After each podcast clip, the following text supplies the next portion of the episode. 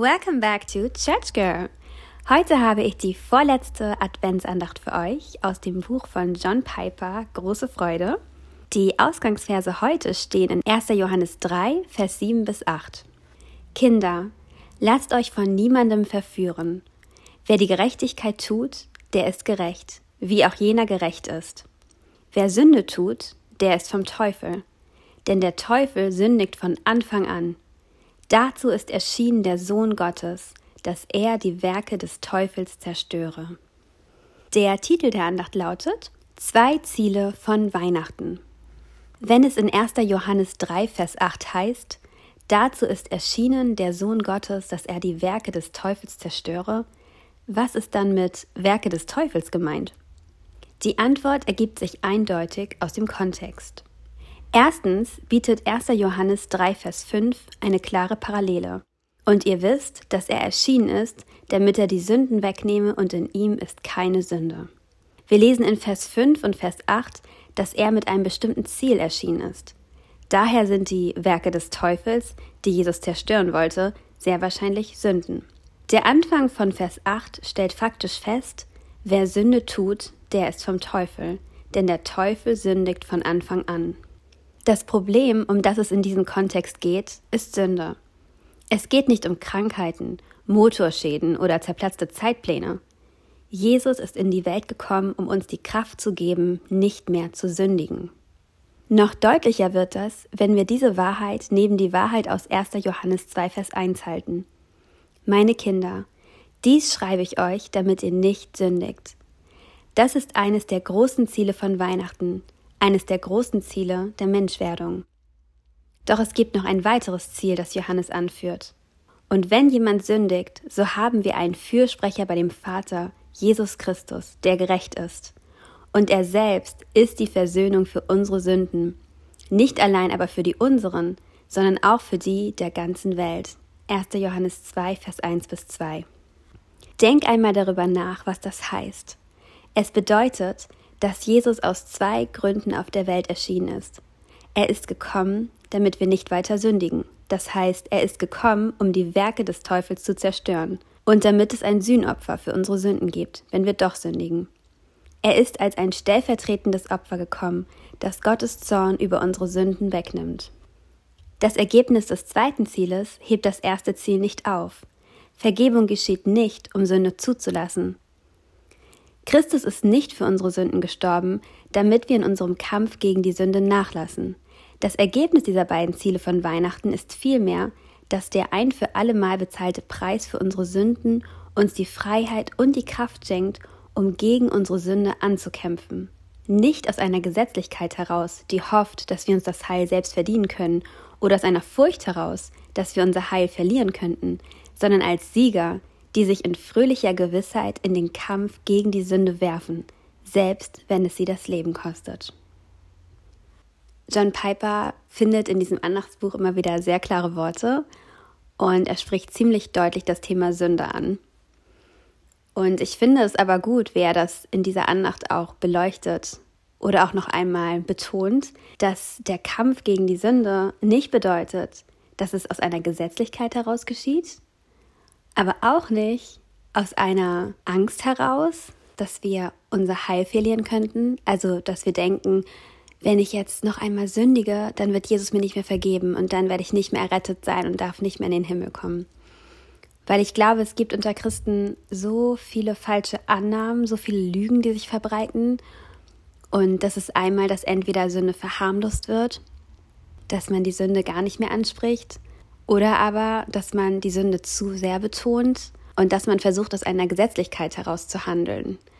Also, dass man eigentlich nur noch auf Regeln schaut und nur noch versucht, irgendwelche Regeln zu befolgen, ohne wirklich mit dem Herzen dahinter zu stehen, sondern vielleicht, wenn man sich dann einfach besser fühlt, einfach vom Gewissen her, vielleicht löst es in einem auch aus, dass man stolz ist, dass man denkt, oh, guck mal, ich bin so ein guter Christ, ich halte diese ganzen Regeln ein, das kann ja nur gut sein.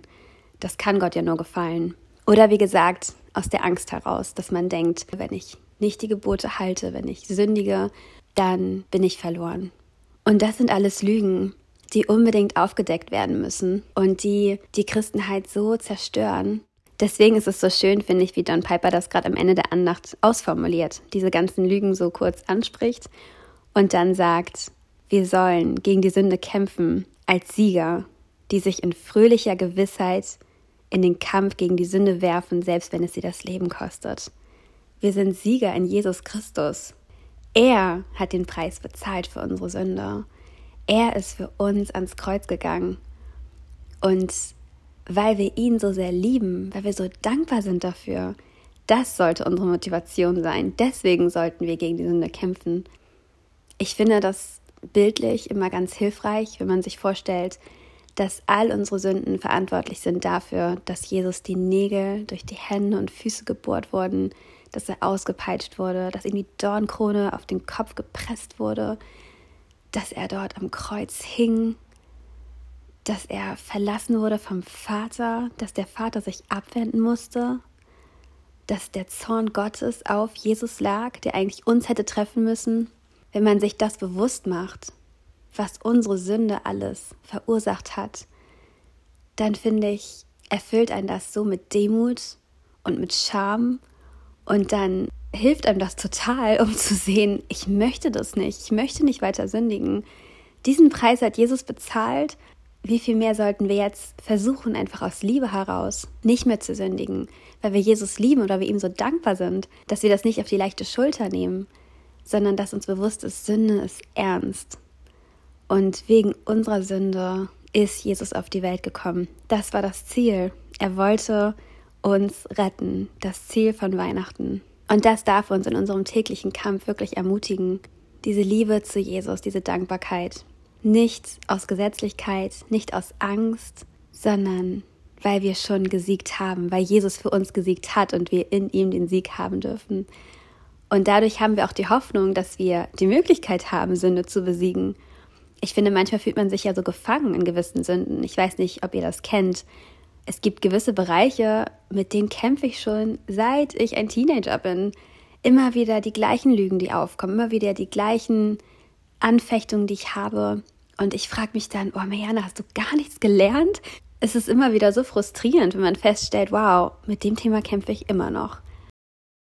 Aber sich bewusst zu machen, wir sind nicht allein in dem Kampf und vor allem, der Kampf ist eigentlich schon gewonnen. Solange wir auf dieser Erde sind, ist die Sünde noch da. Und da müssen wir noch kämpfen. Aber wir dürfen wissen, eigentlich hat Jesus schon gesiegt. Und er gibt uns immer mehr die Kraft, die Sünde wirklich hinter uns zu lassen. Das heißt, selbst der Kampf gegen die Sünde ist nicht unser Kampf. Es ist Gottes Kampf und er hat ihn schon gewonnen. Ja, eigentlich dürfen wir so ermutigt sein und mit so einer Hoffnung in jeden Tag gehen und mit so einer Hoffnung auch gegen die Sünde angehen, weil wir wissen, durch den Heiligen Geist in uns können wir der Sünde widerstehen. Klar, es gehört Disziplin dazu, es gehört besonders viel Gebet dazu, wir müssen da dranbleiben, aber das schenkt Gott in uns. Er ist derjenige, der es vollbringt und nicht wir selber. Ein Punkt, den ich auch sehr wichtig finde, ist, dass wir wirklich immer wieder neu zu Gott kommen dürfen, egal wie oft wir fallen. Auch wenn wir wieder in die gleiche Sünde getappt sind, auch wenn wir wieder versagt haben, Gott ist nicht genervt von uns. Er ist kein Gott, der sich irgendwann abwendet und sagt, okay, ich habe keinen Bock mehr, es reicht mir. Er ist nicht wie wir Menschen. Wir Menschen haben irgendwann keine Geduld mehr. Wir haben kein Verständnis mehr. Und wenn jemand sich immer wieder an uns versündigt, uns immer wieder verletzt, dann können wir das irgendwann echt nicht mehr aushalten und es reicht uns. Aber Gott ist so geduldig mit uns und hat so viel Liebe und Gnade für uns. Er weiß, dass wir schwach sind. Er weiß, dass wir wirklich in diesem Kampf der Sünde stehen und dass es nicht einfach ist. Und das heißt natürlich nicht, dass wir nachlässig sein sollen und sagen, ach, Gott wird mir sowieso schon vergeben. Aber es darf uns ermutigen, dass wir, wenn wir sündigen, gerade dann ist der erste Schritt, den wir gehen sollten, zum Thron Gottes. Manchmal neigen wir, glaube ich, dazu, uns dann vor Gott zu verstecken und zu denken, oh nein, so kann ich nicht mehr vor Gott kommen. Ich bete jetzt lieber erstmal nicht. Ich lese erstmal nicht mehr in der Bibel. Oder soll ich überhaupt noch in die Gemeinde gehen, nachdem ich das jetzt gemacht habe? sondern gerade wenn wir wieder in Sünde gefallen sind, dann steht Jesus da mit offenen Armen und sagt, komm Kind, komm zu mir, leg all deine Sündenlast ab, ich will dich frei machen davon. Also such wirklich Gottes Gegenwart, gerade dann, wenn du versagt hast. Bitte ihn um Vergebung und wisse, dass er dir vergeben wird. Also noch einmal zusammengefasst, die zwei Ziele von Weihnachten. Jesus ist gekommen, damit wir nicht weiter sündigen. Also er hat die Sünde zerstört, er hat das Werk des Teufels zerstört. Und er ist gekommen, damit es ein Sühnopfer für unsere Sünden gibt. Er selbst ist das Opfer geworden, wenn wir doch sündigen. Weil wir wissen, wie gesagt, auf dieser Erde werden wir immer wieder versagen. Aber dann dürfen wir mit dieser Gewissheit und dieser Dankbarkeit zu Gott kommen, ihn um Vergebung bitten und wissen, er hat es getragen. Alles ist bezahlt. Amen.